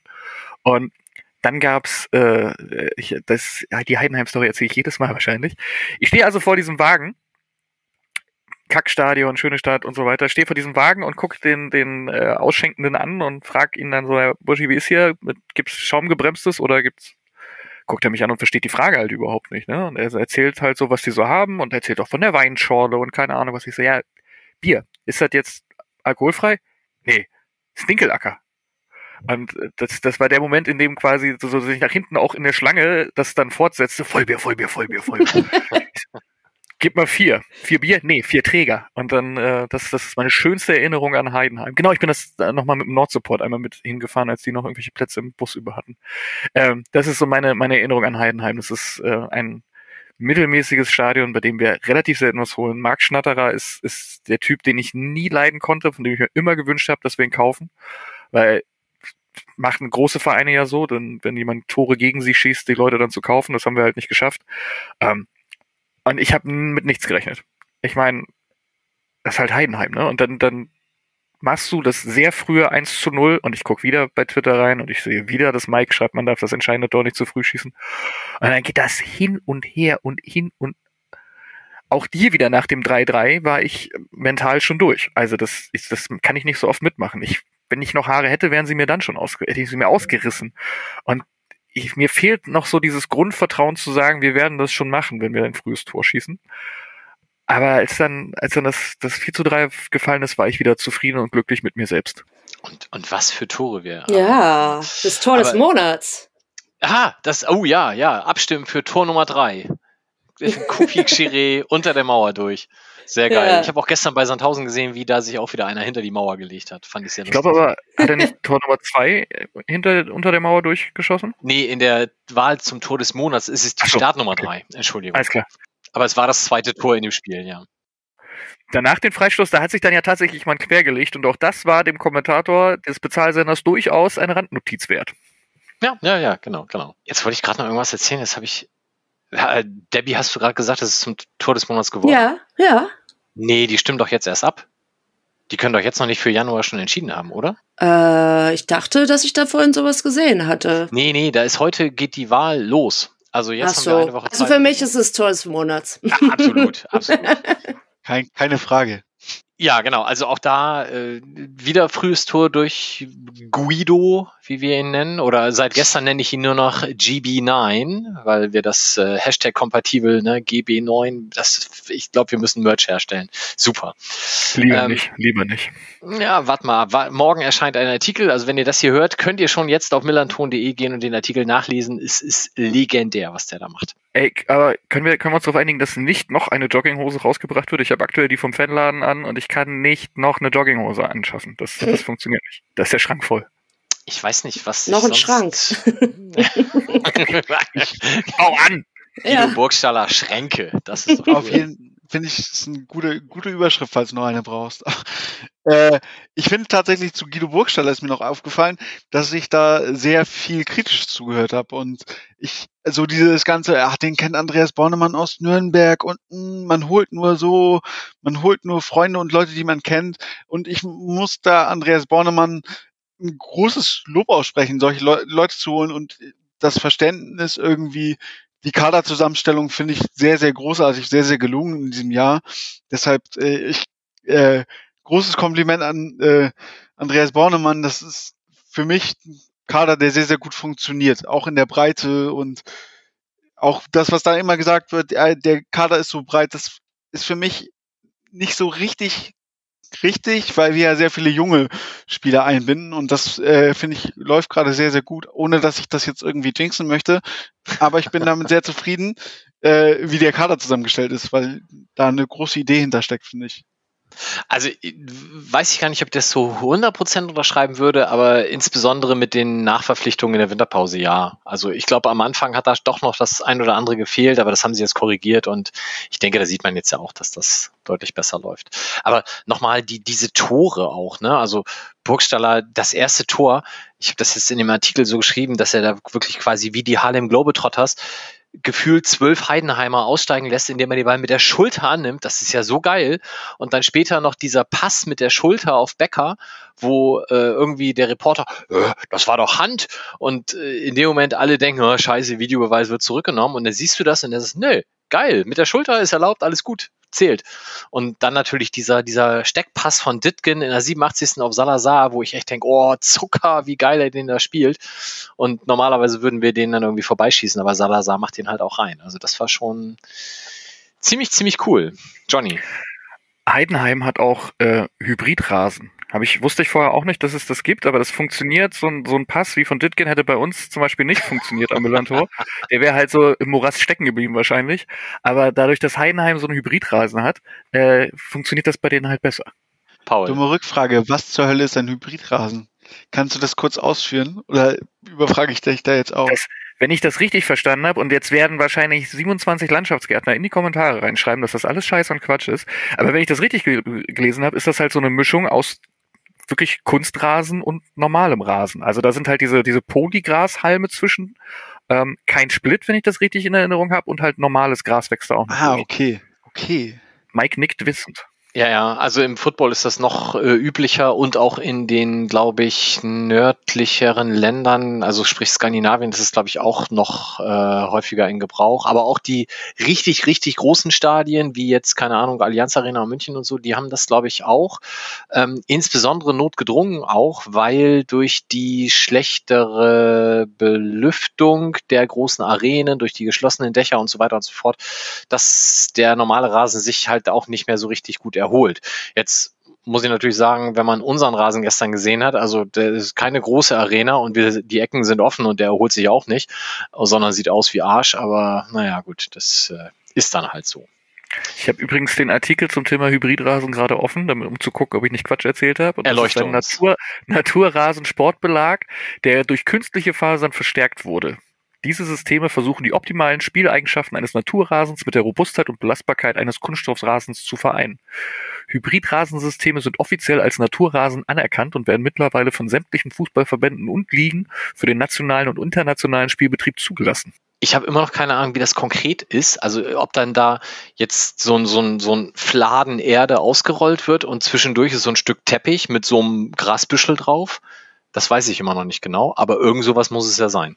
Es kostet auf jeden Fall richtig viel Geld. Also wenn du das, wenn du das halt dir bei ins Stadion legen lässt, dann bist du direkt mal eine halbe Million los. Ja gut, deswegen spielt Bayern aber auch im Weltpokal und wir nicht. Und äh, bald, bald. Ja, Dortmund hat das auch. Also es scheint nicht ausschließlich für guten Fußball zu stehen. Dortmund hat das auch. Uh. Okay, gut. Also wir haben das aller, allererste Mal in Heidenheim überhaupt irgendwas geholt und dann gleich drei Punkte, umso schöner. Und dann kommen wir zum gestrigen Abend und dem Heimspiel gegen den SV Sandhausen. Und wir hatten uns ja tatsächlich endlich mal wieder so eine Position erarbeitet, dass man sagen kann, im Vorfeld waren wir vielleicht sogar Favorit. Ähm, und wir hatten vor allem auch relativ zumindest die Möglichkeit, befreit aufzuspielen, weil wir nicht mehr irgendwie schon den Abstiegsrang quasi inne hatten oder direkt darauf zurückfallen konnten, sondern wir konnten einfach auch mal am Freitagabend vorlegen und uns mit dem Heimsieg richtig weit Platz verschaffen. Und das haben wir dann tatsächlich auch geschafft, auch wenn es ein bisschen gedauert hat. So, das habt ihr, äh, also Johnny hat's gesehen, Debbie hat's gesehen, Paul hat's gehört. Ja, die zweite Hälfte habe ich gehört. Ich habe quasi zum Tor eingeschaltet. Achso, Debbie musste arbeiten, Entschuldigung, ja. Zum Tor eingeschaltet, dann bist du schuld, das ist doch super. Ja, ich mache das jetzt immer so. da, am besten immer erst in der 89. anmachen, ne? weil entscheidende Tore nicht zu früh schießen und so. Ist äh, Stimmt. ganz wichtig. Ich merke mir das. Wobei man den Gegner auch durch permanentes Tore schießen natürlich zermürben kann. Ne? Das ist natürlich auch eine durchaus gängige und beliebte Taktik. Ist auch auf St. Pauli durchaus häufig vorgekommen. Entschuldigung. Aktuell machen wir das ja auch ganz gut. So. Wobei es dann gestern so ein bisschen unnötig nach hinten raus nochmal spannend wurde, aber nun gut. So, auf die Frage freue ich mich jetzt schon den ganzen Tag. Guido Burgstaller hat in den letzten fünf Pflichtspielen für den FC St. Pauli getroffen. Es gibt nach meiner Recherche drei Personen, denen das so oder ähnlich auch schon mal gelungen ist alle Hörerinnen und Hörer können jetzt auf millanton.de gehen und den entsprechenden Artikel lesen. Der wird aber erst, wenn wir das jetzt hier Samstagabend aufnehmen, am Sonntagmorgen um 8 Uhr veröffentlicht. Und ihr habt, glaube ich, keinen Blogzugang, deswegen könnt ihr nicht nachgucken. Tipps voran. Was meint ihr denn, wem das auch schon mal gelungen ist? Also spontan fällt mir als erstes Marius Erbers ein, den ich da relativ sicher auf die Liste schreiben würde. Ja, der ist schon mal nicht dabei, sehr gut. Verdammt. Es gibt noch, also einen. Wer hat denn noch so viel geschossen? Genau, einen, der so ungefähr in den Zeitraum von Marius Ebbers fällt. Uh. Ja. Daniel Ginczek hat auch 18 Tore geschossen. Ja, ah, Daniel Ginczek. Daniel Ginczek hat geschafft. Der Sehr allerdings, gut. muss man sagen, nicht an fünf Spieltagen aufeinander, sondern an sieben Spieltagen, weil in dem dritten Spiel, wo er getroffen hat, hat er auch noch eine rote Karte gekriegt, weil er Christian Rahn von hinten umgewämst hat in der 87. Minute. Da stand es noch 2 zu 1 für uns. Hat, er hat glatt rot gekriegt, hat vorher also ein Tor geschossen. 87. Minute rote Karte für ihn. 89. Minute Ausgleich für Regensburg. Und dann macht Akagi Gogia im direkten Gegenzug für uns den Ball in die Mitte und Florian Bruns aus gefühlten anderthalb Metern das Ding rein zum umjubelten 3 zu 2 Sieg in Unterzahl. Wie geil war das denn? So, also das war 2015 und da hat Daniel Ginczek, nachdem dann seine Rotsperre abgesessen war von zwei Spielen, hat er dann äh, in den drei Spielen vor der roten Karte oder vor der Sperre und in den zwei Spielen nach der Sperre tatsächlich getroffen. Und in dem ersten Spiel von diesen fünfen, das war gegen den FSV Frankfurt, da hat er alle drei Tore beim 3 zu 0 gemacht. Geiler Typ. Nicht schlecht. So, das war noch das Einfachste. Der ist demnächst, glaube ich, wieder verfügbar. Da müsste man mal vielleicht mal. Er hat auch, hat er nicht auch irgendwo gesagt, dass er, dass ich das vorstellen könnte? Er hatte den Mamouche ähm, quasi dann, der hat ihn ja gefragt, wie sieht das aus da äh, in Hamburg und dann hat er gesagt, das tu dir mal an, das ist zwar irgendwie so, so ein Kackverein, aber die sind alle ganz nett. Und äh, in dem Zuge hat er auch gesagt, dass er sich durchaus vorstellen könnte, da nochmal anzuheuern, wenn dann alles stimmt. Also ich glaube, den, also wenn, wenn wir Guido Burgstaller hier mit 31 Jahren mit offenen Armen empfangen, dann würden wir das bei Daniel Ginczek auch tun, glaube ich. So, zweiterjenige, äh welcher ist aus dem Zeitraum der Bokalserie? So Dann weiß ich, dann habe ich, äh, Lutz. würde würd ich auch Lutz einloggen. Das Felix ist auch Lutz? falsch, sehr gut. Hm. Okay, ich Ah, logge jetzt schön. gar keinen mehr ein. Ich logge jetzt gar keinen mehr ein. Das ist ja Pokal. Äh, Äh, ein. Vorname Ersten und ein. Doppelnachname. ja. Vorname und ein Doppel-Nachname. Vorname mit M. Ist es Michel nicht Michel Ach, sehr gut. Ja, Ja, Michel ja, Masingo Dinze. Dinsey, sehr gut. Oh je, der. So, Ja. und jetzt Der wäre. Mittelfeldspieler, Entschuldigung. Ja, das ist ja aber trotzdem erlaubt, Tore zu schießen. Und jetzt, jetzt komme ich zu der Geschichte dieses Artikels, weil wir hatten, ich hatte gestern Abend tatsächlich über Twitter gefragt, wem das denn zuvor gelungen war. Und ich habe gesagt, wenn das einer weiß, Thomas Glö, der muss das wissen. Den habe ich auf, auf Twitter gefragt und der hat gleich geantwortet, super Frage, keine Ahnung. Hat sich dann aber in die Recherche begeben und hat irgendwann dann nachts äh, rausgehauen, ich habe gefunden, 1985, Sonny Wenzel. Der hat das gegen, keine Ahnung, Olympia, Wilhelmshaven, Lurup, Cordi und noch irgendwie zwei Vereine, hat der fünf Tore hintereinander in der Oberliga Nord gemacht. Habe ich gesagt, gut, geile Story, packe ich am Montag in die Lage, passt schon. Und dann hat Lukas, äh, an der Stelle auch schönen Gruß, Holzfuß89 auf Twitter, geantwortet, ja, alles gut, aber ich habe noch gefunden, Daniel Ginczek, wie gesagt, mit der Sperre zwischendurch und Michel Masingo Dinsey, der hat in sechs Spielen aufeinander folgend getroffen. Und dann habe ich gesagt, oh ja, das ist ja schon geil, da kannst du ja schon fast einen eigenen Artikel draus machen. Dann habe ich mir das angeguckt und was kommt raus? Es waren acht Spiele, weil da kommen auch noch zwei Spiele aus der Pokalserie zu, die zwischen diesen Ligaspielen angeordnet waren und in denen hat er auch getroffen, zusätzlich zu den sechs Ligaspielen. Das heißt, Guido Burgstaller, du bist hier noch lange nicht am Ende. Um richtig zur Legende zu werden, musst du in den nächsten drei Spielen treffen. Das ist also Darmstadt, Nürnberg und der HSV. Dann hast du mit Da jeden Michel. Masingo Dinsey ausgeglichen und dann kommt das neunte Spiel in Karlsruhe und da bist du dann der Champ, wenn du da auch noch triffst. Ich möchte das nicht, aber wir haben ja schon mal einen aus Schalke, äh, von, von Schalke geholt. Und der hatte ja auch getroffen. Also, der ist ja auch, hat ja auch einen Torrichter gehabt und der hat ja auch an besonderen Orten gerne getroffen. Also da kann man ja auch in eine Tradition durchaus einsteigen. Aber wir haben ein Heimspiel. Aber ja, gut. Es ist Ist übrigens so, egal, es geht hier um die Tradition. er muss eine Tradition begründen, genau. Äh, es ist übrigens innerhalb der äh, Kommentarspalten, ähm, zum Beispiel bei Instagram, wenn du dann beim Kicker reinguckst, immer wenn ähm, Herr Burgstaller dann trifft, ist die hervorstechende Frage, ob dieser Guido Burgstaller nicht auch einer für Schalke 04 gewesen wäre. Das finde ich aber großartig. Da kann ich, du kannst die Uhr danach stellen, sobald halt das erste Bild kommt, die direkt die erste Frage darunter, ah, das wäre noch einer für Schalke. Wir haben die denn heute gespielt. Oh, 3-0 verloren. Na, die haben verloren. Ich habe heute seit diesem, also jetzt ähm, gehen wir wieder in die in die Welt des total Abstrakten. Seitdem das mit dem Fußball wieder funktioniert und ich halt nicht mehr abwaschen muss, mache ich mir tatsächlich wirklich Gedanken, was passiert, wenn wir zurückkommen. Und ich habe heute äh, Stoff vorgeschnitten für 20 Doppelhalter und acht auch schon fertig genäht und habe dabei Bundesliga-Konferenz gehört und weiß deswegen, dass äh, Schalke verloren hat. Haben aber wohl die ersten 18 Minuten gut mitgespielt. Gui- Guido hätte da schon drei Dinger geschossen. Locker, locker. Hätte auch nur zum Punkt gereicht, naja. Ja. Ja, der Guido. Also, der hat noch einiges vor hier, glaube ich. Ähm, und wir drücken ihm alle Daumen, dass das gelingt. Habt ihr gesehen, als er ausgewechselt wurde gegen Sandhausen?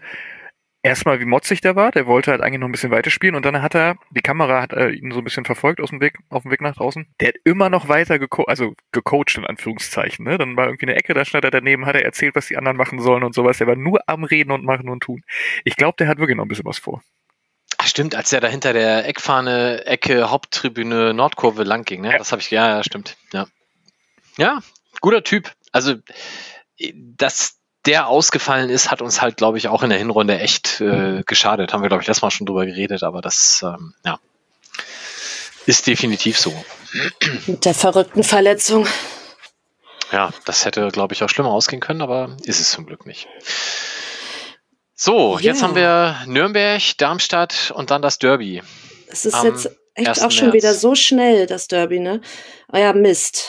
Dann ähm, muss Guido sich da wirklich anstrengen, dass die Leistung so bleibt zum Derby.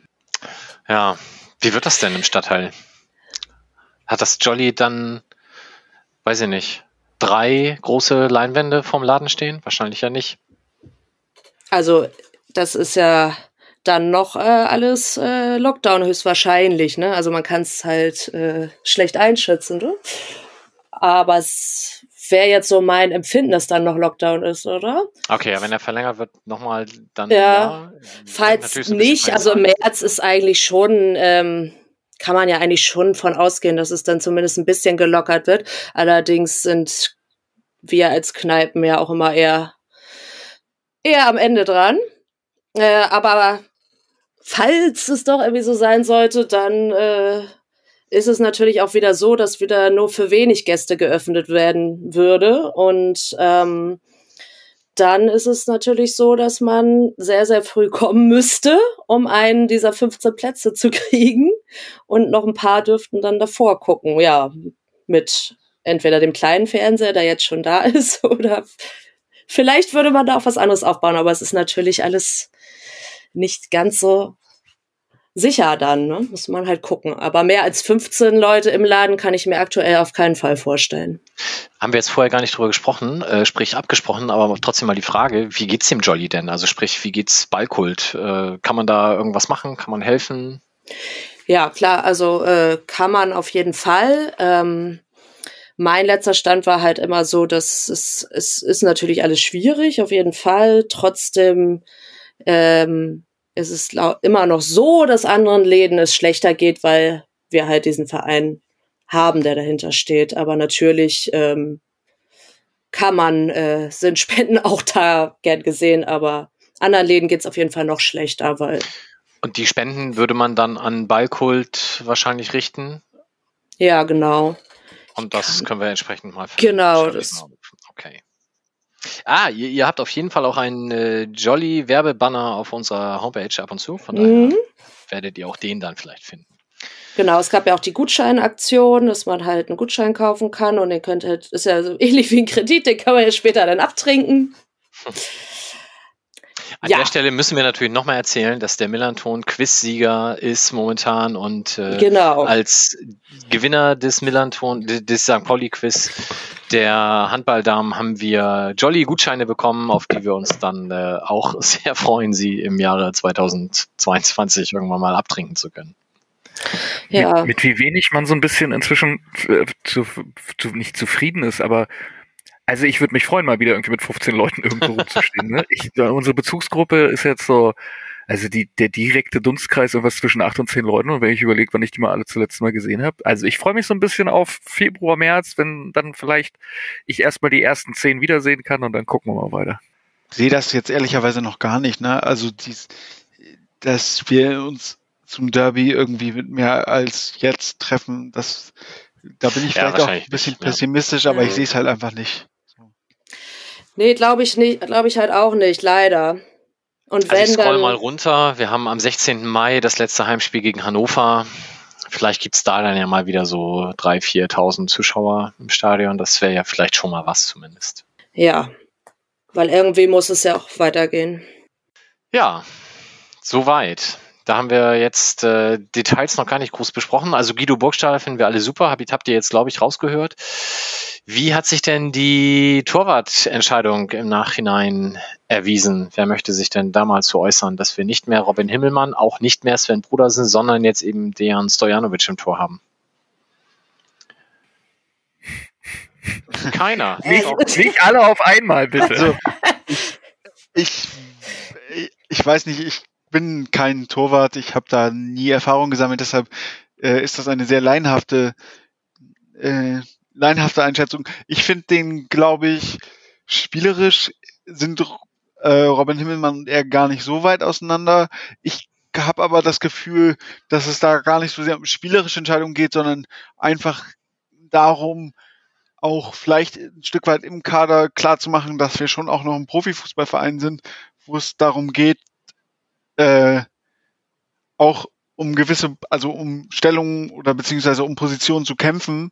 Und ich kann mir vorstellen, dass es eventuell einen Wohlfühlfaktor gegeben hat bei uns im Verein, ohne da jetzt irgendwie Insider-Informationen zu haben, aber dass dieses, wir setzen eben nicht mehr auf Robin Himmelmann, einfach dazu geführt hat, dass viele andere auch nochmal überlegt haben, äh, eventuell an ihren Arbeitseinstellungen zu arbeiten. Weiß ich nicht. Widersprecht mir gerne. Hast du jetzt, dadurch, dass du gesagt hast, sie sind sich spielerisch sehr ähnlich, sehr höflich formuliert, dass er in der Strafraumbeherrschung auch nicht so richtig gut ist? Ja, ja, schon.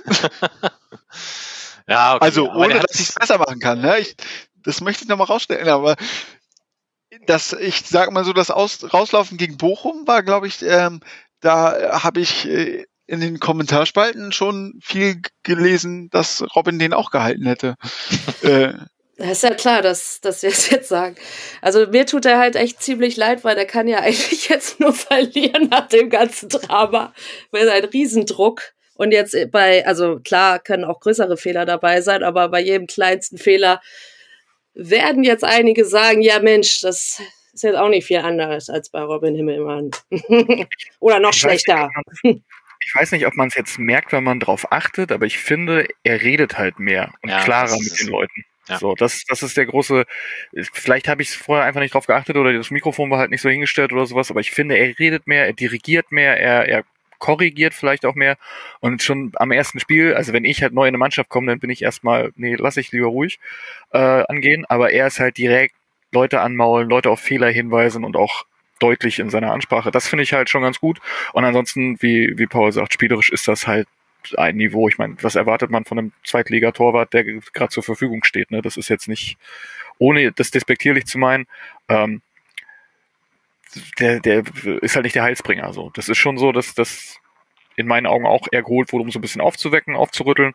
Und wie gesagt, in zwei, drei Dingen finde ich ihn einfach besser.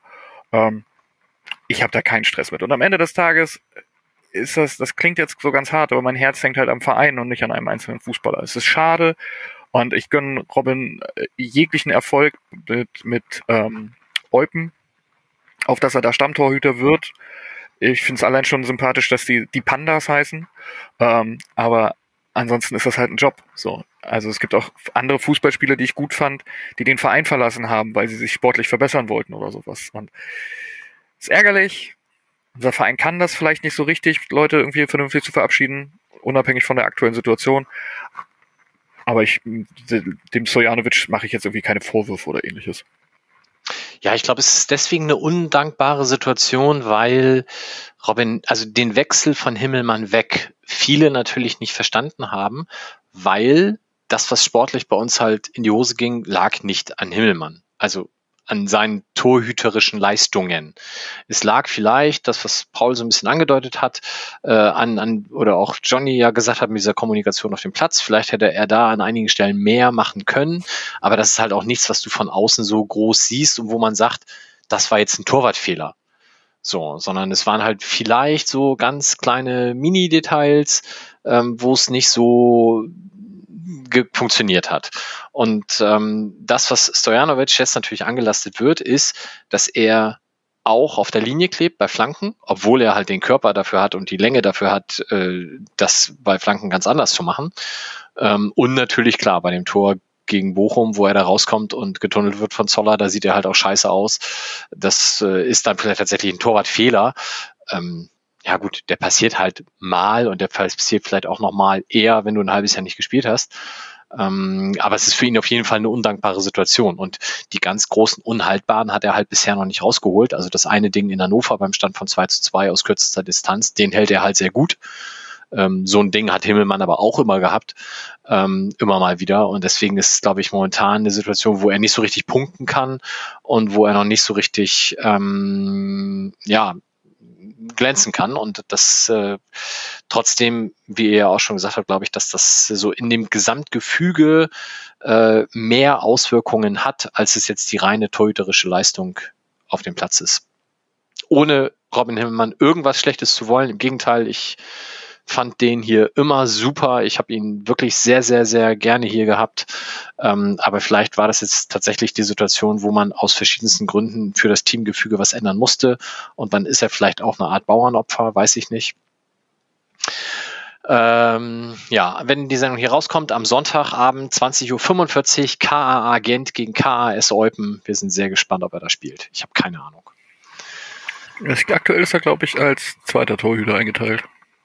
Ja, die haben irgendwann im Verlauf der Hinrunde haben die den Torhüter gewechselt. Also die eine Hinrunde, die, die Hälfte der Hinrunde hat der eine, die andere Hälfte der andere gespielt, also zwei belgische Torhüter, aber sagt mir beide vom Namen her auch gar nichts, kann ich dementsprechend auch null einschätzen. Und Eupen liegt in einer 18er Liga momentan auf Platz 14.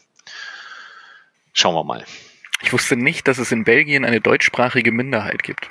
Also ich habe das mal in irgendeiner Netflix-Serie gesehen und habe gedacht, das ist seit ja, so ein Dude hat eine, eine Brauerei aufgemacht und war in Belgien zum Bierbrauen lernen und hat bei der deutschsprachigen Minderheit dort das Bierbrauen erlernt. Und ich dachte, das ist so abstrus, das haben sich die Amerikaner ausgedacht für diese Serie. Und Eupen ist aber tatsächlich am Randgebiet dieser, dieser, Deutschsprach, dieser deutschsprachigen belgischen äh, Landschaft. Hätte ich auch nicht gewusst. Du bist nicht so der Groundhopper, ne? nee. Okay. Wie drücke ich das, wie drücke ich das wirklich aus? Mein Interesse am Fußball beschränkt sich zu großen Teilen auf den Verein, den ich so direkten Zugriff habe. Und mein Wunsch, andere Stadien zu sehen, ist meistens mit dem Biertrinken verbunden. Und äh, Na, dann könnte man die belgische Liga aber schon mal voll machen. Johnny. Da sammle ich Reach-Punkte. Wo ich auch nochmal, also klar, das sagst du jetzt so und ich war selbst noch nicht da, aber auch hier möchte ich nochmal auf meinen, meinen Zipper verweisen. Falls ihr mal googeln möchtet, das Stadion von Venedig, es ist der Wahnsinn. Es ist wirklich der Wahnsinn weil das in so einem Hafengebiet liegt und die Auswärtsfans mit dem Boot anreisen müssen. Das ist schon geil. geil. Anreisen müssen? Wie geil ist das denn? War ist der Stadion Hammer. Venedig. Stadio Pierluigi Pens Penso? Ist das das? Ich glaube glaub schon, ja, ich kann mir das nicht merken, aber. Stadion in besonderer Lage. Das Stadion liegt nicht auf dem Festland, sondern auf einer der Inseln. Ah, ja. Das ist schon geil. Der Wahnsinn. Da war ich auch noch nicht in Italien. Hybridrasen weiß ich nicht. Ich glaube, also ich habe mal die Sitze gesehen. Ich glaube, nein. Ich glaube, ich glaube, die sind ganz zufrieden, dass die Hauptröhre nicht einbricht. Nicht wegschwimmt. Ja. Okay, also auf jeden Fall äh, eine Tribüne überdacht, die anderen drei eher nicht, so wie das hier aussieht. Ja, nee, genau. Es geht mir aber eher um die Lage, weil ja. die Lage schon der Wahnsinn ist. Also ich habe hier aus der einen Kurve den Blick, da ist äh, hinter der Kurve, hinter der anderen gleich das Meer und hinter der genau. Tribüne rechts sowieso. Vereinsfarben grün-orange. Uh, mhm. ja. Sieht man ja, ja auf dem Zipper von Paul. Ja, stimmt. genau. Wer, wer, was ist das denn für eine Person? Das ist nicht Maradona. Nee, das ist, ne? ich weiß es nicht, ich glaube, ich weiß es nicht ganz genau, aber ich glaube, es ist der Vorsänger gewesen. Ich bin mir aber, da möchte ich auch den äh, Freunden aus Italien nicht auf die Füße treten, das habe ich vorher nicht erfragt. Da bist aber du schlecht glaube, vorbereitet, ist, muss ich jetzt mal Ja, sagen. Entschuldigung, das tut mir leid. Aber, aber, und wie kommt diese Freundschaft zustande mit äh, deinem Fanclub und äh, Venezia Mestre? Äh, ja, Freunde von uns waren da und haben, äh, weil die ja eine sehr große Szene gegen Kreuzfahrtschiffe am Start haben, weil ja viele Kreuzfahrtschiffe direkt in die Stadt fahren. Ja. Und äh, genau, die, die Jungs, die wir da getroffen haben, haben da halt gegen, oder die äh, Freunde von uns da getroffen haben, haben da halt gegen demonstriert und so sind die in Kontakt gekommen und ins Gespräch gekommen und dann haben sie über Fußball geredet und äh, so sind wir dann ins Spiel gekommen. Genau, und die waren jetzt, haben uns tatsächlich äh, zum ersten Derby auch, also über das wir jetzt nicht reden wollen sollten, zum ersten Heimderby haben die uns besucht. Und dann waren sie letztes Jahr nochmal irgendwann da und unser Besuch ist leider ins Wasser gefallen. aus bekannten Gründen, aber ich werde sie irgendwann nochmal überfallen. Also wenn ihr dahin fahrt, das äh, ist ganz schlimm, weil da brauchst du kein Geld mitnehmen, was schlimm ist, weil man will immer bezahlen. Aber das war bei uns zum Beispiel, als wir in Bergamo, Bergamo waren, so, dass die wirklich alles für uns bezahlt haben und uns ja. immer eingeladen haben. Und es war ganz furchtbar, weil wir wollten auch mal was zahlen. Und dann kamen die ja natürlich auch mal nach St. Pauli und haben uns besucht. Und dann war das wirklich schwer, das wieder so zurückzugeben. Ja, das, das glaube ich. Ja, so gastfreundlich, also es ist Wahnsinn. Ja, das sind die auch alle. Also ja. das Wochenende war der, der Wahnsinn, als sie uns besucht haben. Es war großartig. Und äh, ich vermisse die auch sehr, obwohl ich sie halt alle nur einmal getroffen habe. Und trotzdem ist es eine sehr enge Freundschaft. Also fühlt sich sehr, sehr eng an und äh, wahnsinnig nette Leute. Da freue ich mich drauf, irgendwann nach Italien zu ich überlege jetzt gerade, was man mit St. Pauli-Fans gegen Kreuzfahrtschiffe alles für Aufkleber machen könnte. Einige. Einige. Da geht einiges. Und da kommt direkt wieder der Mercher Mike durch. Das ist Wahnsinn. Ja, aber ganz ehrlich, Mettbrötchen oder wie auch immer gegen Kreuzfahrtschiffe, das wäre doch noch viel geiler. Mettbrötchen werfen auf Kreuzfahrtschiffe. Ich setze da unser Grafikdepartment mal ran. Ja, bitte. da freue ich mich jetzt schon drauf. Sehr schön. Ja, also wir, denke ich, gucken alle jetzt deutlich optimistischer in die Zukunft, als wir das noch in der letzten Sendung und insbesondere in der Hinrunde getan haben. Freuen uns auf die nächsten Spiele und ich gehe mal davon aus, dass wir uns dann trotzdem zumindest in der Monatssendung erst wieder hören, wenn das Derby schon gewonnen wurde. Ähm, alles weitere zwischendurch lest ihr im Blog und hört ihr in den Vor- und Nach den Spielgesprächen. Ähm, ja, hat jemand von euch noch berühmte letzte Worte den Hörerinnen und Hörern mit auf den Weg zu geben? Wir müssen, wir müssten eigentlich noch sechs Minuten quatschen, damit wir auf unsere 90 Minuten kommen. Kannst Ach, du nachher irgendwo ein bisschen Schweigen und Rauschen reinschneiden, damit das so ein bisschen sich streckt? Ja, also Stammhörerinnen und Hörer hören das ja auf halber Geschwindigkeit, dann kommt das hin. Damit wir wieder voll sind. Ja, ist klar, gut. Gut, Paul, vielen, vielen Dank für, dass du hier warst, für deine Zeit, in die ja ohnehin schon recht knapp bemessen ist, wie wir alle gehört haben. Danke, dass ich da sein durfte. Und mich sehr gefreut. Äh, wir verlinken auf jeden Fall nochmal die E-Mail-Adresse dann auch, um dich dann kontaktieren zu können. Und sobald es die Termine für A, den Dialog barrierefrei gibt und B, natürlich auch für die angesprochene Veranstaltung über diskriminierende oder diskriminierungsfreie Sprache, äh, werden wir das natürlich auch entsprechend verlinken. Das äh, würde mich sehr freuen. Auf jeden Fall. Ich komme da auf Fall. euch zu. Machen wir. Super. Dann euch allen vielen Dank, allen Hörerinnen und Hörern. Schönes Wochenende, ich jetzt fast gesagt, aber auf jeden Fall schöne nächste Wochen und dann hören wir uns hoffentlich nach dem Derby-Sieg. Bis denn. Tschüss. Tschüss. Oh,